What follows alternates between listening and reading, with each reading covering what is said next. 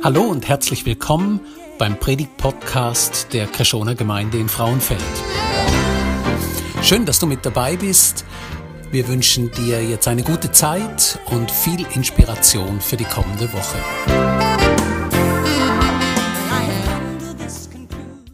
Wir nehmen unser Nachtessen von letzten Sonntag. Wir waren am Essen als Family und ähm, wir haben am Sonntagmorgen ähm, hier so Back to the School Tütchen verteilt, wo, wo man wie mit seinen Kindern nochmal so diesen Schulanfang ähm, nochmal ansprechen kann und, und dafür beten kann. Und wir haben so kleine Tüten gemacht und da waren so saure, leckere, saure Schlangen drin und ähm, da, da konnte man so eine rote Schlange rausholen und, und so erklären, was, auf was freut man sich jetzt so beim Schulanfang und, und die Kinder konnten ein bisschen erzählen erzählen und dann eine grüne Schlange, eine blaue Schlange für alles so was, wo sie ein bisschen Angst oder Respekt davor haben. Und dann am Schluss war so die Aufgabe, die Eltern sollen die Kinder nochmal segnen. Einen Segen zusprechen und einen Bibelvers zusprechen. Und zwar diesen Bibelvers hier. Gott ist mit dir in allem, was du tust. Und wir haben das getan und haben den Kindern diesen Vers zugesprochen. Das sagt auf einmal meine mittlere Tochter, die Kezia, ja Papa, klar ist es so. Jesus ist immer mit mir im Klassenzimmer im Regal. Und ich so, was im Regal? Ja, im Regal ist er mit dabei. Und, und ich war fasziniert von dem, was sie da gesagt hat. Weil ich wusste, hey, einer der wichtigsten Faktoren für eine Beziehung zu Gott ist das Gottesbild. Einer der wichtigsten Faktoren für deine Beziehung zu Gott ist dein Gottesbild. Und beim Gottesbild geht es mir nicht darum, was deine theologische Antwort darauf ist, sondern das, was du spürst, was du fühlst, was du siehst, was du erlebst, wenn du an Jesus denkst. Was denkst du? Was für ein Bild von Gott hast du im Kopf, wenn du an Jesus denkst? Was erlebst du? Was fühlst du? Was spürst du? Ich habe bei meiner Tochter sofort nachgefragt und wollte wissen, wie, was der ist im Regal. Ist der da im Abseits so und, und im Regal gelagert? Und sie so, nein, Papa, auf keinen Fall. Der sitzt dort im Regal und zwar so. Und dann hat sie mir das so dargestellt, wie der da so dort sitzt. Und ich habe gedacht, wow, was für ein schönes Gottesbild. Was für ein schönes Bild von Jesus. Dieser Jesus, der mit einem ist, der bei ihr ist, der sie weiß, wenn ich Nähe brauche, kann ich kommen. Und sie weiß, wenn ich eine Herausforderung habe, dann kann ich zu ihm gehen.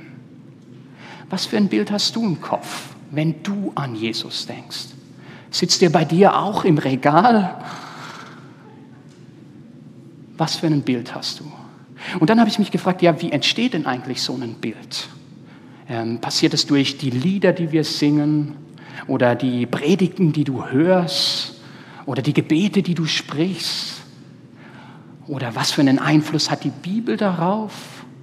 Habe gedacht, na gut, also direkt oder indirekt hat die Bibel wahrscheinlich sehr viel Einfluss auf dein Gottesbild, auf das, was du fühlst, was du siehst, was du erlebst, wenn du an Jesus denkst. Aber damit gibt es ein kleines Problem. Und das hat was mit diesen Zahlen hier zu tun. Denn wenn man sich die Bibel anschaut, dann gibt es ungefähr 600 Stellen, wo einzelne Menschen oder Völker oder Könige Gewalt ausüben gegen andere. Dann gibt es ungefähr 1000 Stellen, wo Gott in Verbindung gebracht wird mit dieser Gewalt. Und dann gibt es ungefähr 100 Stellen, wo Gott aufruft zur Gewalt. Ich habe euch ein paar Blutproben mitgebracht. Denn ich will in derselben Nacht durch Ägyptenland gehen und alle Erstgeburt schlagen in Ägyptenland. Unter Menschen und Vieh und will Strafgericht halten über alle Götter der Ägypter. Ich bin der Herr. Als nun die Israeliten in der Wüste waren, fanden sie einen Mann, der Holz auflas am Sabbattag. Und die ihn dabei gefunden hatten, wie er Holz auflas, brachten ihn zu Mose und Aaron und vor die ganze Gemeinde. Und sie legten ihn gefangen, denn es war nicht klar bestimmt, was man mit ihm tun sollte. Der Herr aber sprach zu Mose, der Mann soll des Todes sterben. Die ganze Gemeinde soll ihn steinigen, draußen vor dem Lager. Da führte die ganze Gemeinde ihn hinaus vor das Lager und steinigte ihn, sodass er starb, wie der Herr dem Mose geboten hatte. Und wenn sie der Herr, dein Gott, vor dir dahin gibt, die Völker um Israel herum, dass du sie schlägst, so sollst du an ihnen den Bann vollstrecken. Du sollst keinen Bund mit ihnen schließen und keine Gnade gegen sie üben. Oder da gibt es diese Geschichte von Jericho, wo das Volk um diese großen Stadtmauern zieht. Und wir lesen oft diesen Teil hier. Da erhob das Volk ein Kriegsgeschrei und man blies die Posaunen. Und als das Volk den Schall der Posaunen hörte, erhob es ein großes Kriegsgeschrei. Da fiel die Mauer um und das Volk stieg zur Stadt hinauf, ein jeder, wo er gerade stand. Und meistens hören wir da auf zu lesen. So nahmen sie die Stadt ein und vollstreckten den Bann und damit meint es umzubringen, an allem, was in der Stadt war, mit der Schärfe des Schwertes, an Mann und Weib, jung und alt, Rindern, Schafen und Eseln. Und als sie zur Tenne nach uns kamen, griff Usa zu und hielt die Lade Gottes, die Bundeslade, fest. Denn die Rinder glitten aus. Da entbrannte des Herrn Zorn über Usa und Gott schlug ihn dort weil er seine Hand nach der Lade ausgestreckt hatte, sodass er dort starb bei der Lade Gottes. Ihr merkt schon, heute wird keine Happy-Clappy-Predigt. Wir haben auch im Neuen Testament solche Stellen. Hananias und Sapphira sind zwei aus der frühen Gemeinde und sie verkaufen ein Grundstück und geben einen Teil der Gemeinde, aber sie geben nicht alles und behalten was zurück. Und deshalb werden sie zur Rechenschaft gezogen. Als Hananias diese Worte hörte, fiel er zu Boden und gab den Geist auf. Und es kam eine große Furcht über alle, die das hörten. Im Hebräerbrief steht, schrecklich ist es, in die Hände des lebendigen Gottes zu fallen. Diesen Gott verstehe ich einfach nicht. Diesen Gott verstehe ich einfach nicht. Es ist immer wieder diese Antwort, die ich höre auf diese schwierigen und komplizierten Stellen in der Bibel. Diesen Gott verstehe ich einfach nicht. Und vielleicht kannst du mitfühlen mit dieser Aussage. Aber was für eine Auswirkung haben denn diese Texte auf dein inneres Gottesbild? und damit auf deine Beziehung zu Jesus, dein Vertrauen, dein Verlangen nach Nähe, deiner Leidenschaft, deiner Motivation. Willst du so einem Gott nachfolgen? Motiviert dich das?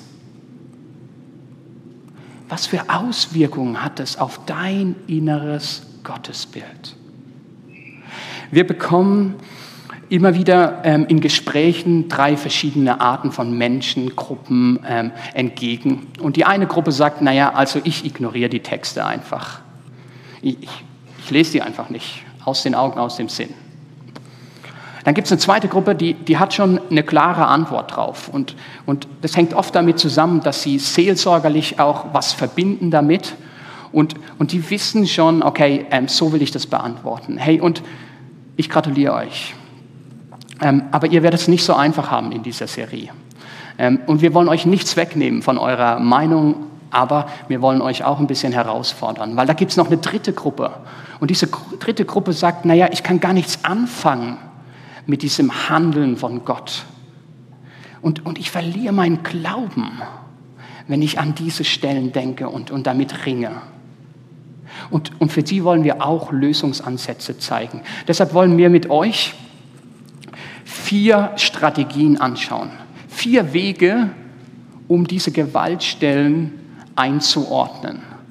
Einmal die Bereinigungsstrategie, die Rechtfertigungsstrategie, die fortschreitende Strategie und die tiefer greifende Strategie. Also wir werden euch durch diese vier Strategien führen und wir werden sie euch immer darstellen. und dann nochmal am Ende von der Predigt darauf reagieren, auf, auf diese Darstellung. Und wir glauben, in jeder kann man was Gutes lernen. Aber auch jede hat irgendwo eine Herausforderung. Okay, also was ich mir wünsche ist, dass ihr euch darauf einlasst und, und darüber ins Gespräch kommt. Und wenn ich jetzt Gespräch meine, dann meine ich nicht so Covid-Gespräche, oder die immer so bom, bom, bom gehen, sondern hey, wie siehst du das? Und ah ja, du siehst es anders wie ich, okay. Und äh, warum siehst du das so? Also schöne, gute Gespräche miteinander über diese Themen. Herzliche Einladung dazu. Wir fangen an mit der Bereinigungsstrategie. Und vielleicht haben von euch welche gedacht, oh Mann, wer hat denn den Besen hier vergessen? Das kann ja nicht sein. Das ist ein Appell ans Putzteam. Nein, kein Appell ans Putzteam. Wir danken euch. Ähm, die Bereinigungsstrategie, da ist mir sofort der Besen in den Sinn gekommen. Weil die Bereinigungsstrategie macht nichts anderes wie alles, was irgendwie im Weg ist, wischt die weg, oder? Also die macht sauber. Und genau das ist, was die Bereinigungsstrategie macht. Ähm, ich erkläre es euch jetzt noch ein bisschen theologischer, okay? Nehmen wir mal diese Stelle von Jericho nochmal und den letzten Teil. So nahmen sie die Stadt ein und vollstreckten den Bann, also sie brachten die um. Was in der Stadt war, mit der Schärfe des Schwertes an Mann und Weib, Jung und Alt, Rindern, Schafen und Eseln. Also was macht diese Bereinigungsstrategie jetzt mit diesem Text? Sie schaut sich an, ja, wo ist denn dieser Text entstanden? Was ist denn das Umfeld von diesem Text? Wer hat diesen Text denn geschrieben? In welche Situation hinein wurde denn dieser Text geschrieben? Und dann, wenn Sie das machen, ich mache euch mal ein paar Beispiele, was für Schlüsse Sie daraus ziehen. Also Sie schauen sich erstmal an, hey, was ist denn eigentlich da in der Archäologie passiert? Und wenn Sie das machen, dann merken Sie und denken Sie, okay, oh, also Jericho finden wir zu dieser Zeit, wo Israel gekommen ist, in dieses Land überhaupt nicht. Also, also ist es ja einfach klar, oder? Ähm, also das hat gar nicht so stattgefunden. Es ist gar kein historisches Ereignis gewesen, weil, weil Jericho, meinen sie, finden sie nicht zu dieser Zeit. Und deshalb ist es auch kein Ereignis, das stattgefunden hat. Sie gehen noch weiter und sagen dann, naja, was gibt es denn da noch so für, für Schriften und Hinweise in diesem Umfeld? Und sie finden eine Inschrift vom moabitischen König. Ähm, die sieht so aus.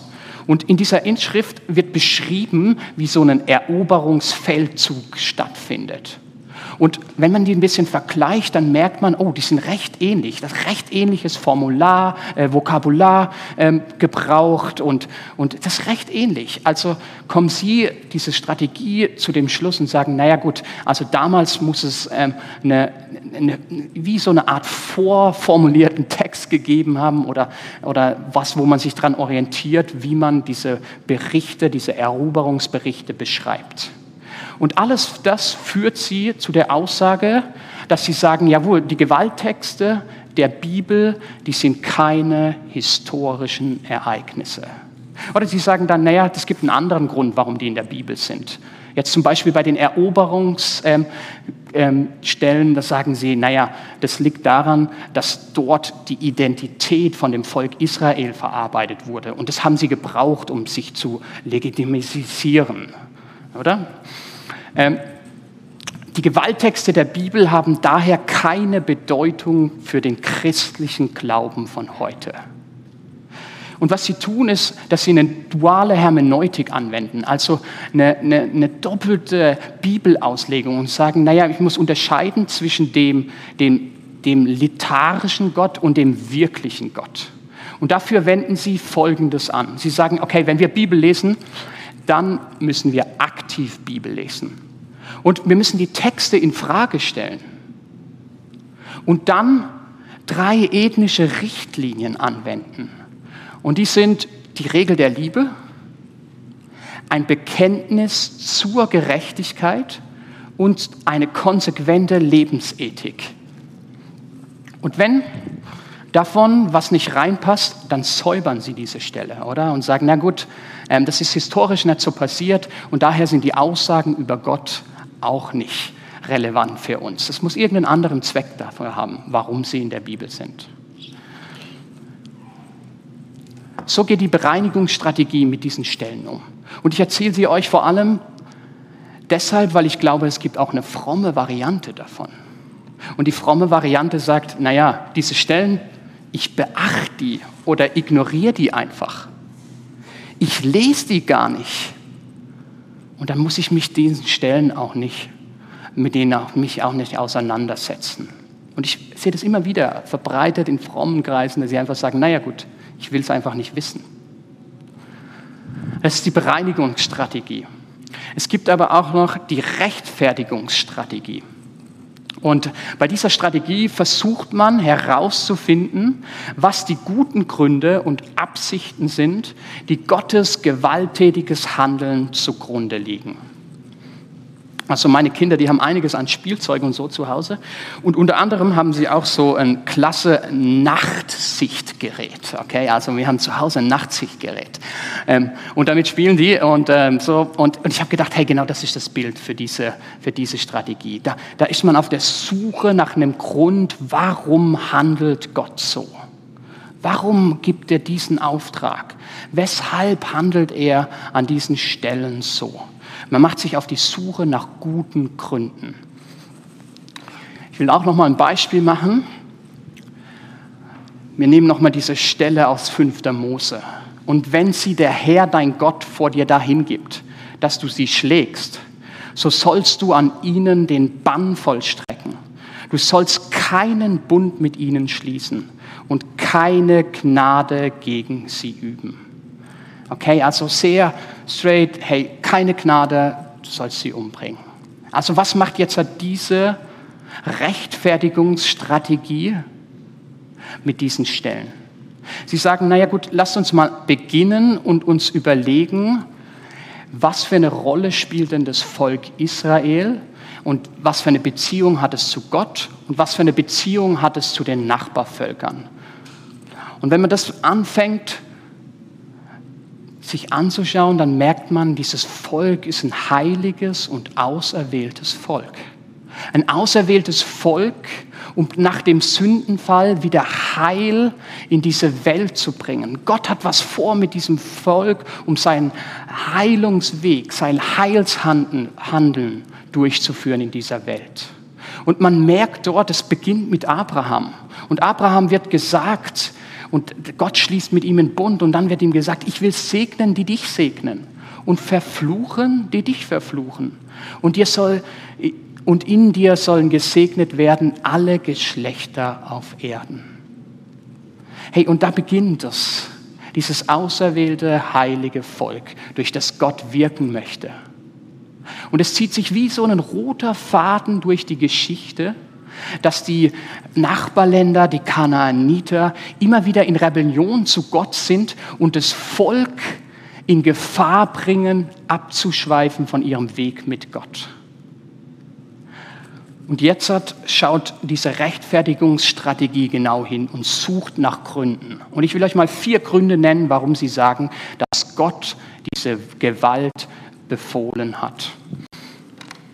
Der erste Punkt ist, dass sie sagen, naja, diese Völker, die haben unheilbare Härte im Herzen.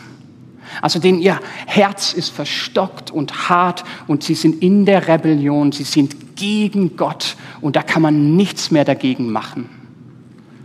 Ich mache euch ein Beispiel. Josua berichtet es und sagt, so geschah es vor dem Herrn, dass ihr Herz verstockt wurde im Kampf Israel zu begegnen, damit sie mit dem Bann geschlagen würden und ihnen keine Gnade widerführe, sondern sie vertilgt würden, wie der Herr dem Mose geboten hatte. Also, es ist egal, woher die Verstockung kommt, aber diese Kanaaniter, die sind verstockt in ihrem Herzen. Und deshalb muss man sie auslöschen. Man muss, kann, muss gar nicht auf die Idee kommen, mit ihnen Bund einzugehen oder Gnade walten zu lassen. Der zweite Punkt ist, dass diese Ansicht sagt, naja, es ist wichtig, dass Israel, das auserwählte heilige Volk, in Schutz genommen wird. Hey, diese Völker können diese beeinflussen, dieses Volk Israel. Und dann können die abkommen von ihrem Weg. 5. Mose, damit sie euch nicht lehren, all die Gräuel zu tun, die sie im Dienst ihrer Götter treiben und ihr euch so versündigt an dem Herrn, eurem Gott. Oder da, da ist ein Grund, wir möchten dieses Volk Israel beschützen, in Schutz nehmen, dass diese, diese Götzendienst nicht in dieses Volk, in das auserwählte heilige Volk kommt. Und es geht noch weiter. Der dritte Punkt ist die Zerstörung des Götzendienstes. Also sie wollen auch, dass dieser Götzendienst ausgelöscht wird. Wenn du nun Kinder zeugst und Kindeskinder in ihrem Land wohnt und versündigt euch und macht euch Bildnisse von irgendeiner Gestalt, so dass ihr übel tut vor dem Herrn, deinem Gott, und ihm erzürnt.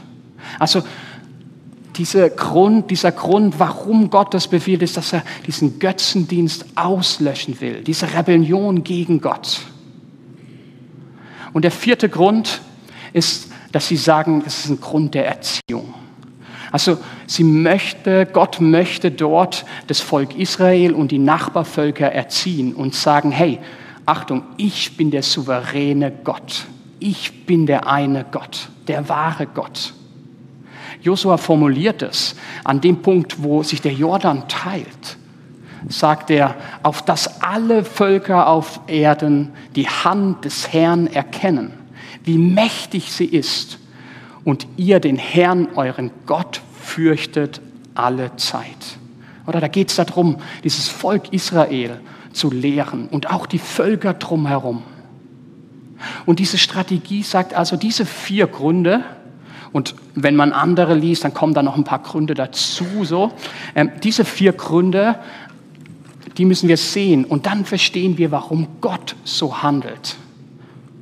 Aber diese Strategie kommt auch zu dem Punkt, dass man sagen muss, naja Gott, dieser, dieser Gott ist heilig und gerecht, aber er ist auch Gnade und Barmherzigkeit und, und, und diese Spannung wird nicht ganz aufgelöst. Und dann geht diese Strategie dorthin und sagt, naja, in der Bibel lesen wir ja auch, dass Gottes Gedanken höher sind wie unsere. Das ist die Rechtfertigungsstrategie, die sucht nach Gründen für das Handeln von Gott. Diesen Gott verstehe ich einfach nicht. Wie geht's dir? Vielleicht jetzt schon besser? Verstehst du ihn jetzt schon besser? Einer der wichtigsten Faktoren für deine Beziehung zu Gott ist dein Gottesbild. Und deshalb ist es uns so wichtig, dass ihr euch mit diesen Texten auseinandersetzt. Ich kann mich erinnern an dieses Gespräch mit diesem jungen Mann. Der kommt zu mir und sagt zu mir, sieh Mann, ich weiß gar nicht, wo ich genau im Glauben stehe gerade. Ich weiß wirklich nicht, wie mir es geht im Glauben. Und ich frage nach und, und nach und will wissen, was ist der Grund. Und dann, dann kommt er und, und erzählt von diesen Gewaltstellen und sagt, ich habe Schwierigkeiten damit. Und er formuliert Aussagen wie diese. Warum ist Gott so inkonsequent? Wieso behandelt Gott diese Menschen, die Menschen für dasselbe einmal so und, und das andere Mal wiederum anders? Hey, früher dachte ich, alles Gute kommt von Gott, alles Böse vom Teufel und so einfach ist es irgendwie nicht. Manchmal scheint Gott sogar Böses zu bewirken. Der wichtigste Faktor für deine Beziehung zu Gott ist dein Gottesbild. Versteht ihr? Wenn ihr euch nicht sicher sein könnt, ja, kann ich diesem Gott denn vertrauen? Kann ich mich denn zu ihm wenden? Was wird er machen mit meinen Fehlern, mit meinem sündigen Verhalten? Der wichtigste Faktor für eure Beziehung ist dein Gottesbild. Was fühlst du, was siehst du, was erlebst du, wenn du an Jesus denkst? Diesen Gott verstehe ich einfach nicht. Vielleicht mit einer von diesen zwei Lösungsansätzen schon ein bisschen besser. Ich möchte mal den Paul nach vorne bitten und, und ich möchte ihn bitten, dass er nochmal reagieren kann auf diese Lösungsansätze. Ich möchte ihn bitten, zu sagen, hey, was erlebst denn du, Paul, gut an diesem einen Lösungsansatz und was erlebst du als schwierig? Und ich mache dir nochmal diese Folie rein. Genau. Vielen herzlichen Dank. Äh, ich darf reagieren auf diese beiden Ansätze und da hat es äh, Sachen, die mir beiden gefallen und ich habe auch große Fragezeichen an beide. Äh, da gefällt mir, dass man ehrlich mit dem Text umgeht und wirkliche Spannungen aufzeigt. Mich denkt es wirklich, dass wir bei Jesus Christus Aussagen haben, wo wirklich, also auch wenn man einen Stock tiefer schaut, in einer grossen Spannung stehen zu Aussagen, die Gott macht im Alten Testament. Das gefällt mir da, da ist man an dem Punkt ehrlich. Und was mir da auch dunkt, ist, dass man auch ernst nimmt, dass es nicht einfach ist, äh, als Mensch wirklich Vertrauen zu haben in einen Gott, der mitunter auch Gewalt befiehlt. Das kommt da sehr, sehr gut zum Ausdruck. Gleichzeitig sind das auch die beiden Bereiche, wo ich Fragen habe bei dem Ansatz. Also was wir da haben bei dem Ansatz ist etwas, wo schnell einmal sagt, ja, der Gott im Alten Testament, das ist ein gewalttätiger Gott, aber zum Glück haben wir Jesus im Neuen Testament und der ist irgendwie freundlich und lieb und nett. Und äh, der Kontrast, der stimmt nicht. Also so die Spannung zwischen Altes und Neues Testament kann man so wirklich nicht lösen, wenn man fair umgeht mit dem Text von der Bibel.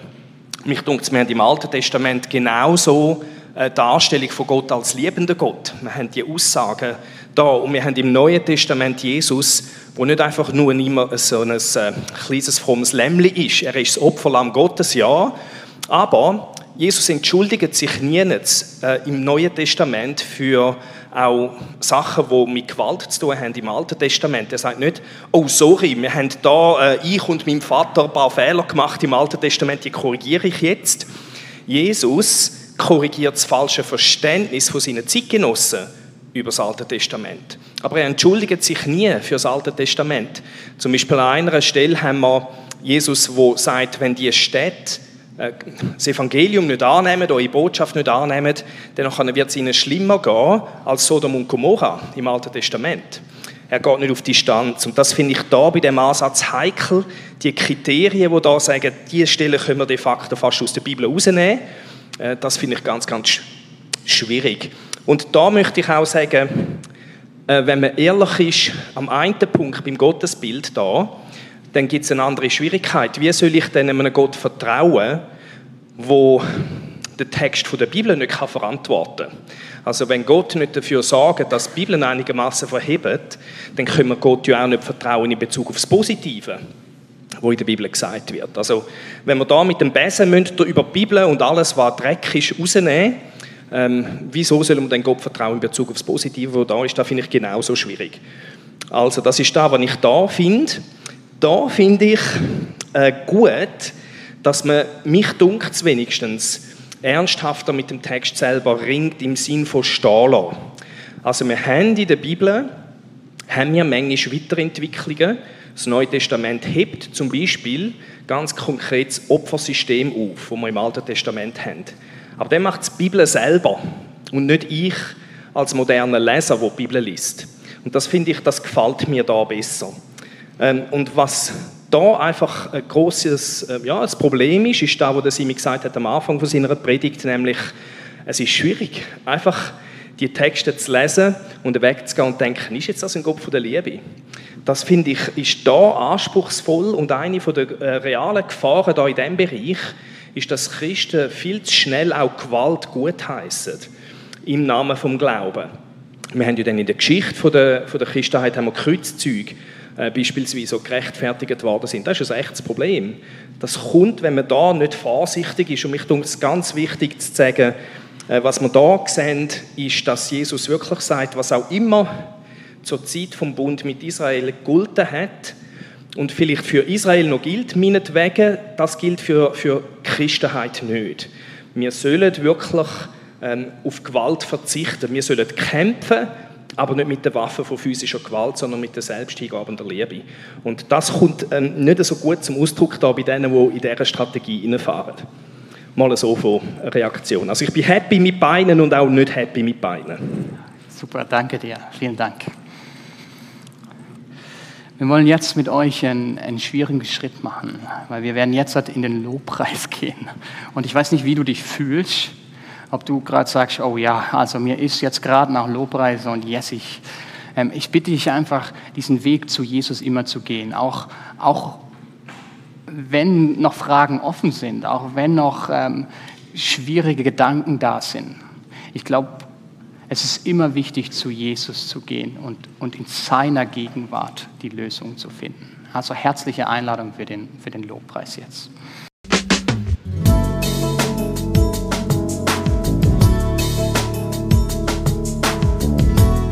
Schön, dass du mit dabei warst.